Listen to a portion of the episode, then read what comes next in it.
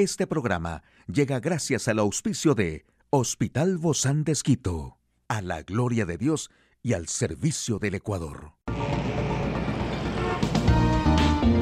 Ciudad Médica, un espacio para tu salud. Hola, ¿qué tal? Qué gusto poder acompañarte. Yo soy Ofelia Díaz de Simbaña en este mundo tan apasionante de la salud. Hemos escuchado muchísimo de los beneficios del bicarbonato con limón que lo convierten en un excelente aliado de la salud. Así que sin lugar a dudas, los beneficios que aporta pues son muchísimos. Entre ellos, proporciona al organismo una mejoría en la piel el limón aporta una cantidad significativa de vitamina C importante para el cuidado de la piel y al combinarlo con el bicarbonato se podrá combatir el acné, reducir los signos de la edad, blanquear las uñas y exfoliar la piel. Además fortalece el sistema inmunológico. La mayoría de los especialistas coinciden en que el limón puede prevenir enfermedades que se desarrollan en el intestino y si a esto le sumamos la solución antiácida que aporta el bicarbonato de sodio, los niveles de defensa del cuerpo aumentarán. También ayuda a perder peso, a pesar de que no existe una relación directa del bicarbonato de sodio y el limón con la pérdida de peso, consumir estos dos elementos te ayudarán a mantenerte activo y potenciará tu metabolismo. Así te será más fácil adelgazar. Y si tomas un vaso de agua con bicarbonato y limón, te ayudará a no tener dolores estomacales o gases molestos, pues gracias a sus propiedades, el sistema digestivo funciona mucho mejor. Además que ayuda al corazón. Consumir bicarbonato de sodio te ayudará a reducir el colesterol malo y a disminuir el riesgo de problemas cardiovasculares.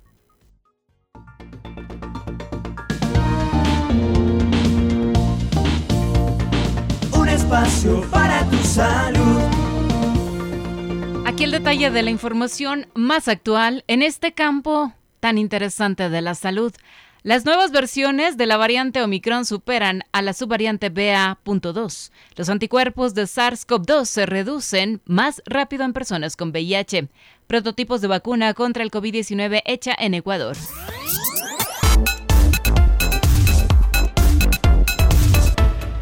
Bueno, podría decirse que la subvariante más exitosa de Omicron hasta la fecha ha sido la BA.2, pero esta no se ha dormido en sus laureles.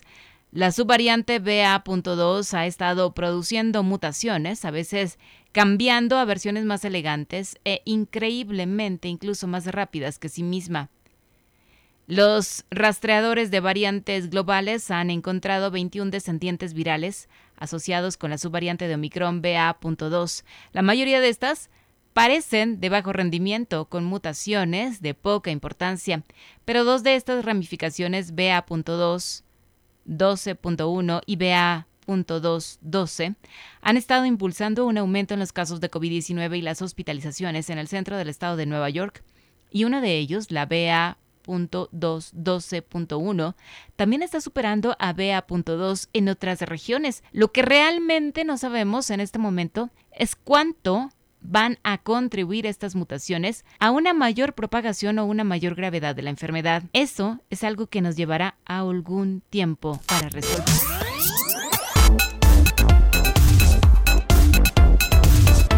Y bueno, las personas que viven con el virus del SIDA-VIH cuentan con una menor probabilidad de mostrar anticuerpos séricos totales detectables contra el SARS-CoV-2 que las no inmunodeprimidas debido a la pérdida de anticuerpos anti-S, los de mayor implicación en proteger contra el coronavirus. Así lo demuestra un trabajo del área de enfermedades infecciosas del CIBER, dependientes del Instituto de Salud Carlos III, dirigido por Juan Macías, investigador del Hospital Virgen de Valme de Sevilla en el sur de España y el Instituto de Biomedicina Medicina de Sevilla y que fue realizado seis meses después de que contrajesen COVID-19, según un comunicado. Según explica el investigador del CiberiNFEC, nuestros análisis muestran que la infección por VIH se asoció de forma independiente con la persistencia de anticuerpos totales anti-SARS-CoV-2 y con niveles de anticuerpos anti-S seis meses después de la COVID-19. Estos resultados podrían sugerir que las personas que conviven con VIH podrían ser más propensas a la reinfección por coronavirus porque muestran que seis meses después tienen un una menor probabilidad de mostrar anticuerpos séricos totales detectables que las personas sin VIH.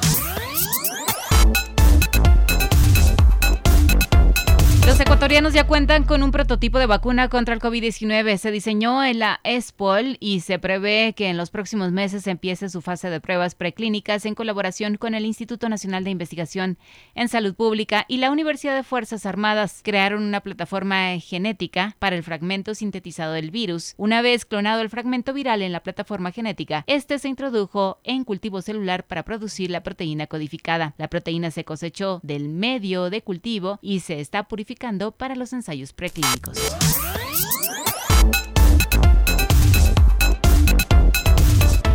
Hoy en Médico Directo hablaremos de cuál es el mejor tratamiento para las flatulencias continuas. ¿Quiere saber usted más de este tema? Lo invito a que nos acompañe.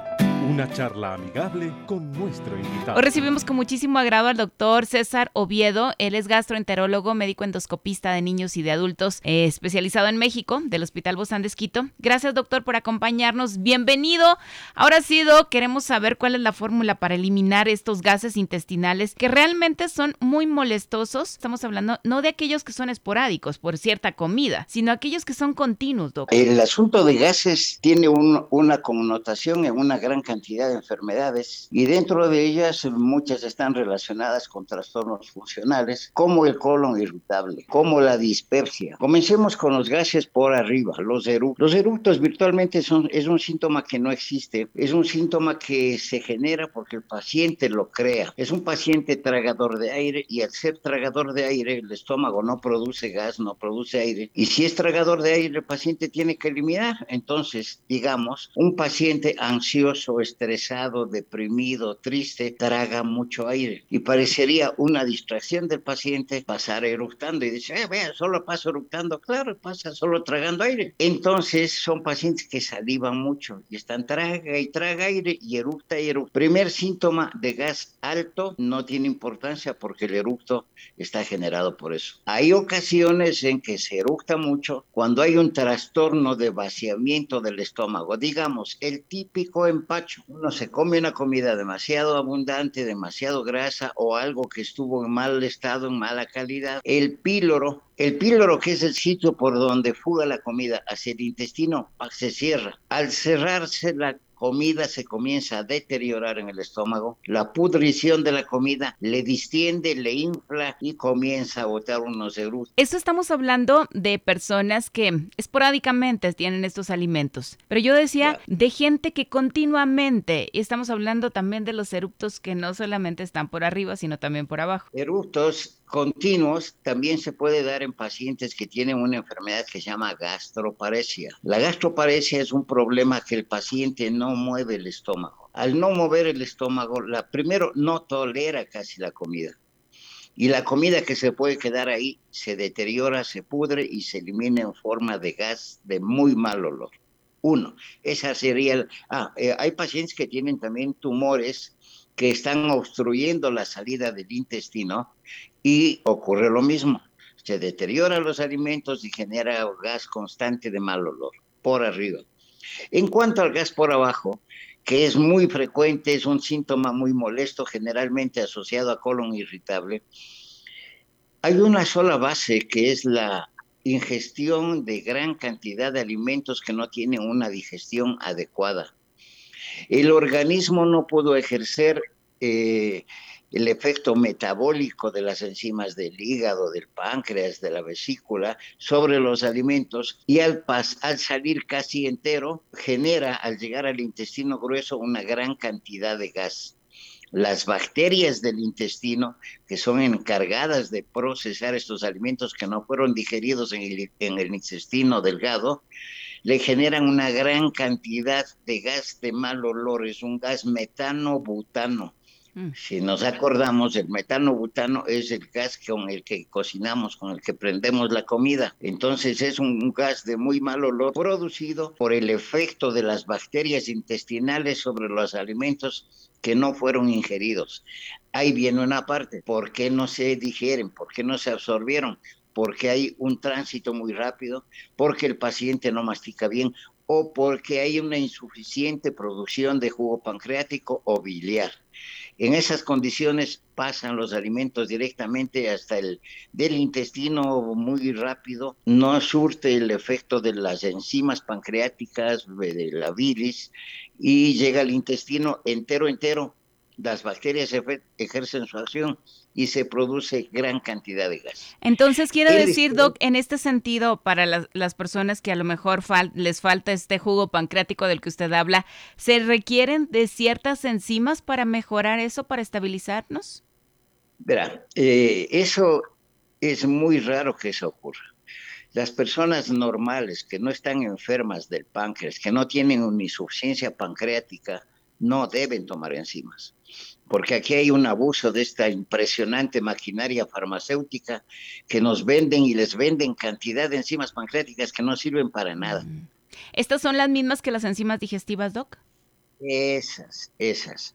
Entonces, las enzimas digestivas, las enzimas pancreáticas se deben utilizar en pacientes que tienen insuficiencia. Si no tiene insuficiencia, no tiene razón de su uso. Hay muchas personas que inclusive Em, empiezan a comer frutas o hacen famosas dietas de frutas, ¿no? Y, o de verduras. Y bueno, obviamente las frutas pues están crudas, no se cocinan y uno piensa, bueno, es la fruta. Pero regularmente es esto, o cualquier cosa que ingieren les produce flatulencias, no importa si son, si son grasosos. La, la grasa no tiene que ver, saquémosla del contexto. Las frutas tienen fibras no absorbibles, pero, pero las que más tienen fibras no absorbibles son la cola, coliflor, la remolacha, la lechuga, el brócoli, lo que acabamos de pasar. ¿La manzana también?